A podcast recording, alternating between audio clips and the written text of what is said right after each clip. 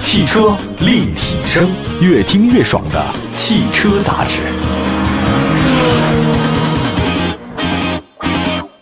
欢迎大家收听，这里是汽车立体声，问候一下所有在听节目的好朋友们。这新的一年呢，也有新的一些开始。在这个瑞雪兆丰年之际啊，年终岁末也特地请到了大家非常喜 欢，帅 气，请用这个，我没找到什么关键词儿，你知 道吗？帅气帅气我刚才想想什么适合你呢？ 哎，大家非常熟悉的安琪老师来到节目当中，他也是 A Sir，也是大家网络中非常熟悉的著名的车评人。A Sir 老师呢，哎，你跟我说，二零一九年你最大的收获是什么？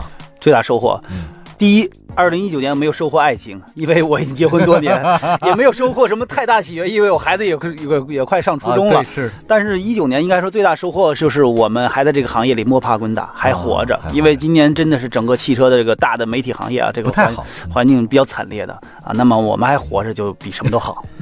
哎，二零二零年有什么期待吗？我们继续活着。没有没有，二零二零年啊，我首先说我们立个 flag 呃 对我们觉得这个二零二零年会更好吧，嗯因为我们我个人还是比较乐观的，嗯所以是不会那么是悲观，所以我觉得二零二零年我会继续努力，为大家去呈现更多的好的汽车内容啊，嗯尤其这是很重要试车内容，为大家做一些车型的导购，因为我现在呃也在做直播嘛，所以对呢，现在看到其实尽管经济不景气，但是呢，整体上来看，大家还是有买车需求。有，有所以在我希望给大家做好这个啊、购车的这种咨询的这种服务工作啊、给大家做更好的一个帮手。对，其实你说的特别对，你做好内容，做好更多提供的服务的这种状态特别重要。大家都说二零一九年不行哈，嗯我觉得二零一九年对我来讲其实挺重要的。二零一九年找我的人越来越多了，嗯，就二零一八年、一七年都没有那么的多，还好，其实也还好。但是二零一九年忽然就这去年一年，尤其是从十月份以后，哇，我每天都不停歇，每天都不停，知道为么？什么吗？为什么？因为你跟我合作了，知道吗？啊，我跟你合作可不是一九年的事儿啊，咱俩认识哪年了？ 哎呦，如果你早跟我合作，不就是早就起不来了。 我也是这么想的。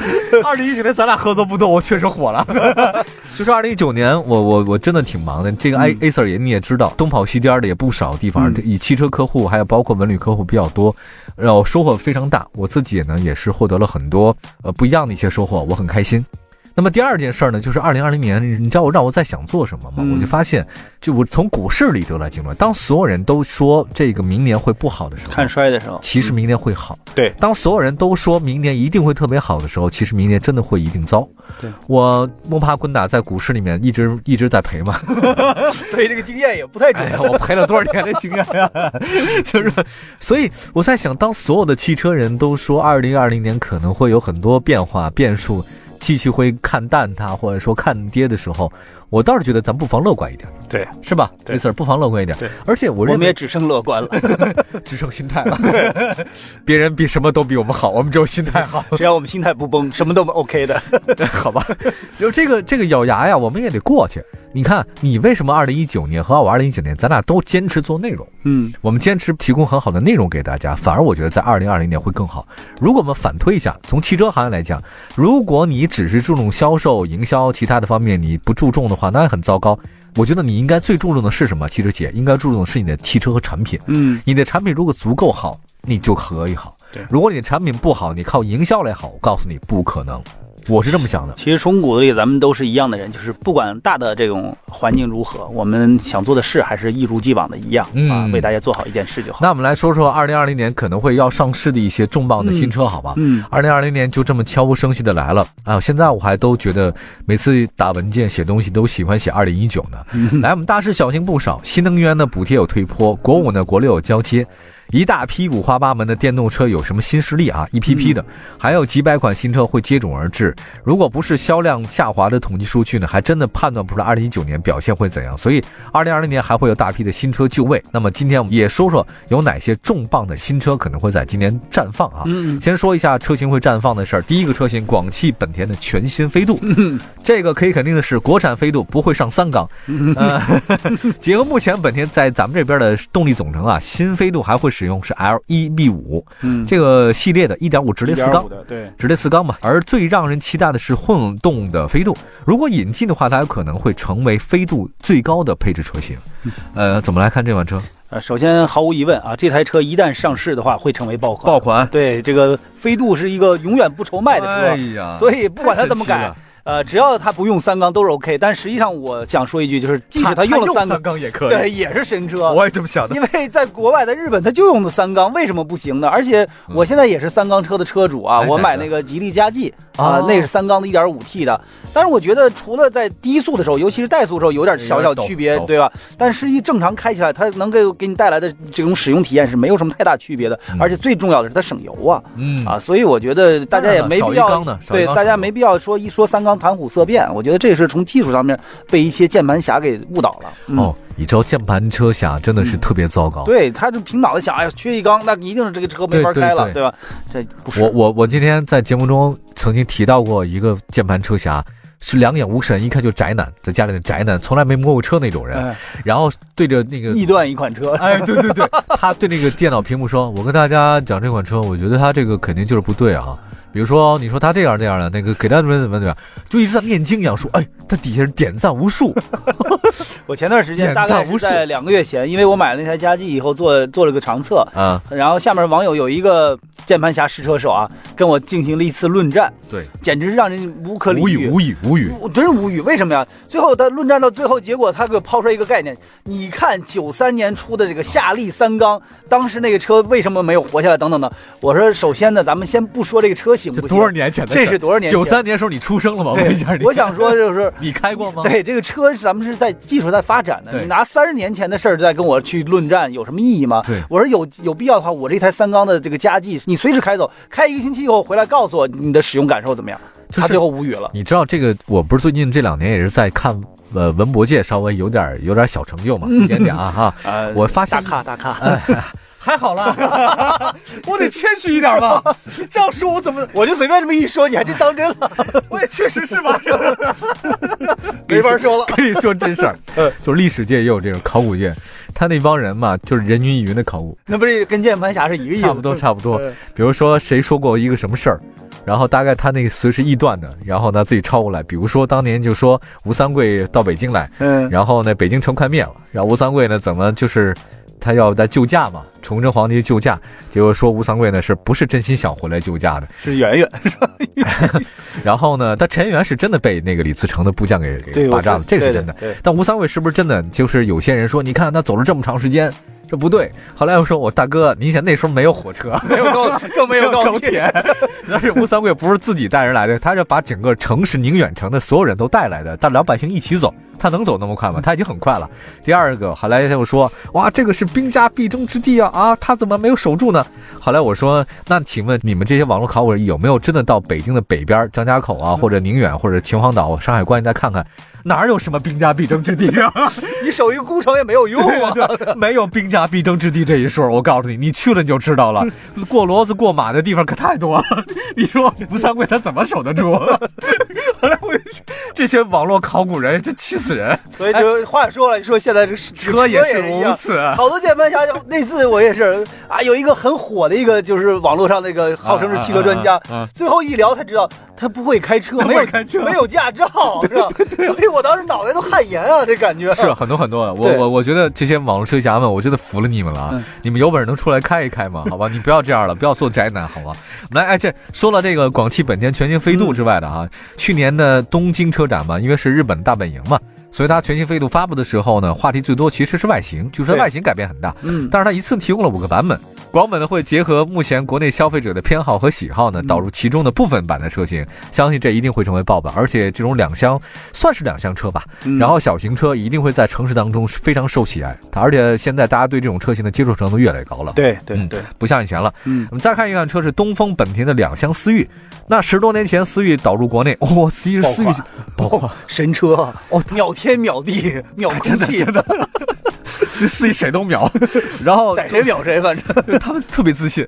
然后呢，现在终于迎来了国产的版本。之前呢，有网友拍到了路试谍照，其实动力不用猜想，还嗯是地球梦科技嘛。对1.5 T 嗯那谍照来看的话呢，两厢思域基本是沿了海外版，还是 H 的样子，当然还有嗯六速手动，据说可能会有六速手动，嗯因为给玩车的人准给备，那些改装的人准备对的玩吧。车的，对，呃，这款车点评两句吧，好不好？嗯嗯，我觉得这车首先呢，两厢思域哦，啊、o k 这个车实际上市以后，我觉得肯定卖的还相当不错。嗯但是呢，我还是那句话，思域它毕竟是一个 A 级轿车，嗯大家不要把它当成神车。不是神车。所以之前很多人说三厢的思域什么卖的也好，什么买不着，什么这个是就秒天秒地秒空气，我还是想说它就是 A 级车。所以两厢的这个思域呢，我觉得它未来上市的市场表现，呃，我觉得就是一个正常表现，不会特别好，但也不会特别差。我我想说一句可能会扎心的话，嗯我不知道该不该说，因为我说了之后我怕这掉粉儿，嗯嗯， 好不好？还是讲吧，反正粉儿也没几个了，反正也没 粉儿，怕什么？粉儿。对，就是因为你要觉得思域好开的话，就秒天秒地秒空气的话，是因为你没有开过其他车。对，而且这个思域关键是什么？它是横向比还是不错，就是 A 那当级然车里比只不是错在 A 级车，但是现在很多的网友、很多的人去把拿它去上一个级别去比不对 B 级车，甚至 C 级车比，这显然是无知的一种嗯表现对，了。没错没错，我说的就是这个意思。看来粉儿没了就，因为我也没法，咱俩随便说吧，就 我们俩粉丝啊，就是大内挤一 位，挤一位。凑一凑得了。我知道了，二零二零年要给你少见， 我好不容易二零一九年刚火起来。所以一年见一面不 足以。好，我们休息一下，一会儿呢再跟看这次呢，二零二零年可能会上市一些其他的重磅车型。待会儿说说大家非常喜欢的捷达吧，一会儿回来。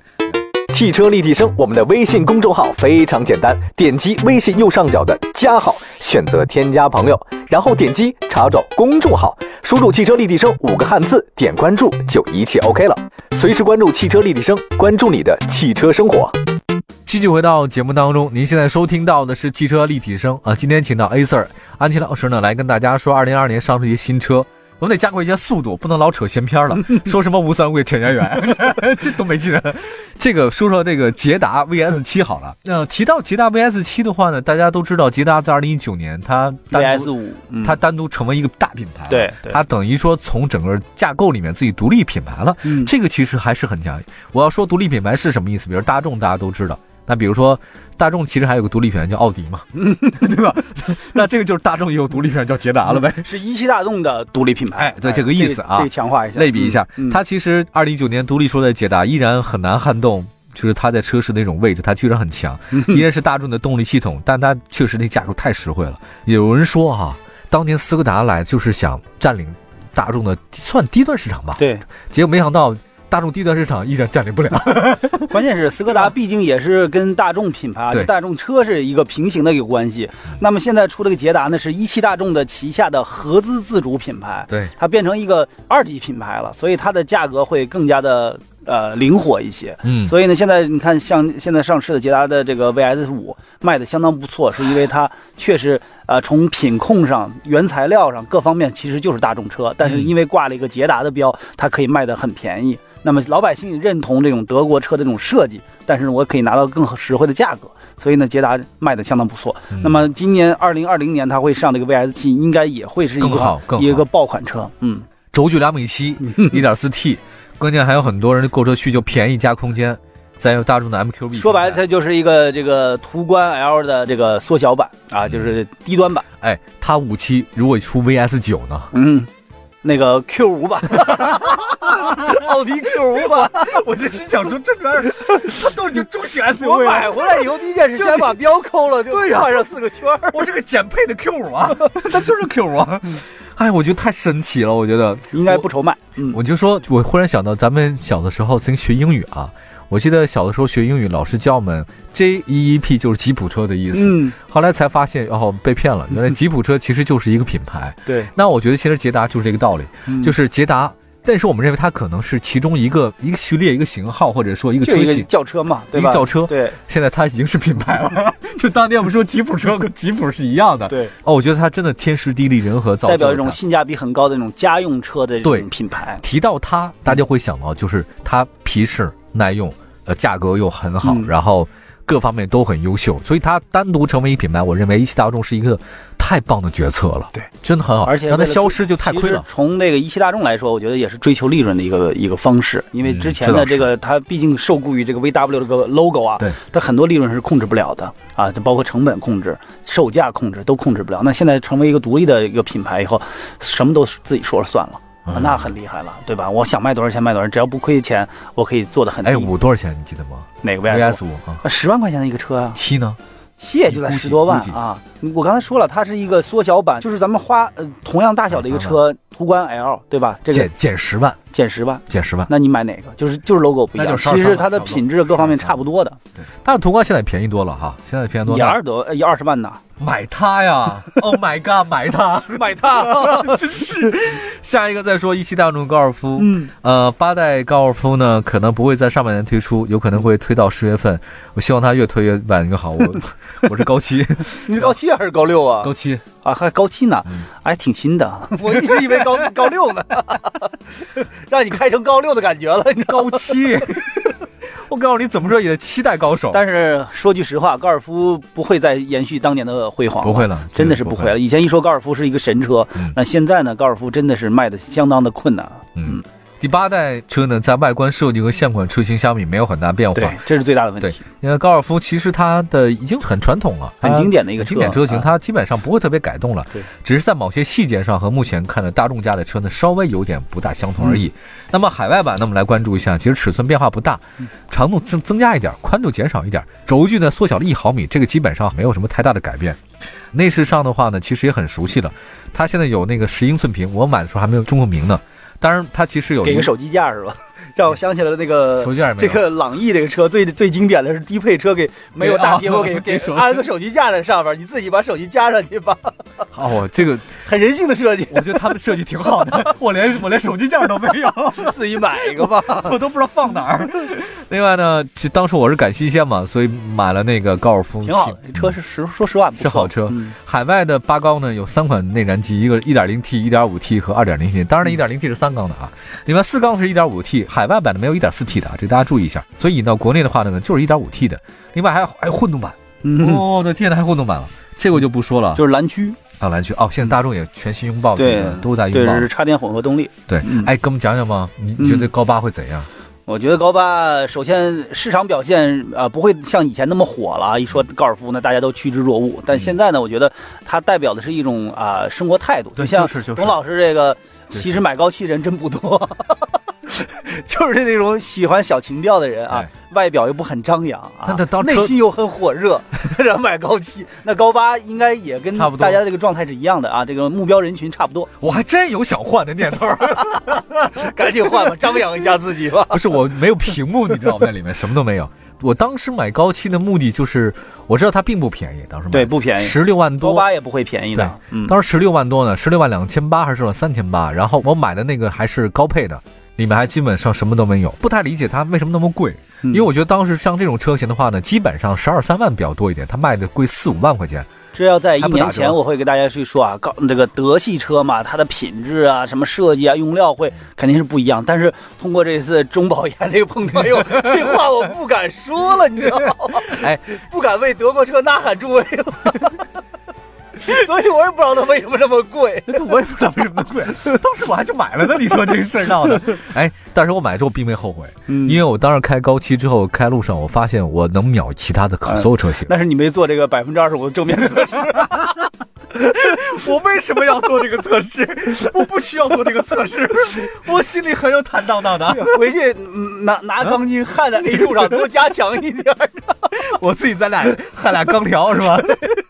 改装车， 我不是这样，我不用，我不用这种的，我直接自己戴一头盔开车就好了，跟你开摩托是一样的，那也能效果啊。对，我我相信高八一定还会有一些小众的人会喜欢，就像我一样人会喜欢它。车是好车，车是非常好的。对我记得原来当年我开高七，刚刚提到车，我去一个地方参加一个活动，另外也有汽车媒体老师，他知道我开了嘛，因为我刚买嘛。结果他直接坐到车里，他就东摸西摸，嗯他摸完之后说：“大众还是品质啊。” 然后他就说那个状态很好，就是刚才你像咱们说的这个，跟丰田车去比，嗯，它的用料上面绝对是好的。用了比那个你丰手田好触多及了，到地方，看它那些是的工艺做工确实好，它值那么多钱。值啊，但是确实有点 贵。有点贵，有点贵。而且我记得刚买完没多久以后，马上奥迪 A 三出来，嗯价格也是十八万，对价格十八万，因为那个高七同是平十台六的万，同平台的，对，所以你干嘛不买一个 A 三呢？很多人会买那个了。好吧，我们不说这个了，抓紧时间再说一个车型，广汽丰田威兰达吧。嗯，这个其实不是秘密了，它是第五代全新 RAV4 荣放的亲兄弟。 嗯姊妹车姊妹车，嗯威兰达呢，其实这个车型轴距二六九嘛，不到两米七，但差不多啊。一样嗯，呃，然后肯定是会跟 RAV 有区别的，比如外形，威兰达主打城市风格。那么如果说你要觉得这个外形哪个好坏的话，仁者见仁，智者见智，对我们就不说了，见仁见智的事儿，见仁见智。嗯主要还是看配置吧，大家可以嗯看看你的配置和外形哪个你喜欢不喜欢。现在威兰达呢，好像已经到地了，预计呢会在二零二零年四月份上市。如果像这种姊妹车型，它俩哪家会卖得好呢？你觉得？广丰会卖的好一点，会好一些啊是吧对，现在所有的这种姊妹车，就是广南方的企业要比北方会卖，我也不知道为什么。销售好吧，呃，就是可能是渠道的问题，还是销售渠道的问题啊。嗯其实车本质上没有什么都太一大都一区别，都一样一样，一模一样。嗯，行吧，这个威兰达我们先说到这边之后，我们其他车型以后再说。如果让你买的话，你会买哪个车？嗯不考虑价格，呃，买飞度，我买捷达 VS 因 七。为飞度最便宜。现在经济都这样了，我还花那么多钱买车干什么？ VS 七也很便宜啊，对不 对？飞机保值率没有飞度好，我还要考虑未来还值多少钱，哇呀，你们想的太真多了。算计。真算计啊！ 你就属于那种这个地方是兵家必争之 地啊，真是肯定是我是典型的出门捡不着就算丢的人，好吗？今天出门还没捡着东西呢。嗯好吧，感谢大家收听今天的汽车立体声，我们下次节目再见，朋友们，拜拜，谢谢安老师，拜拜。拜拜。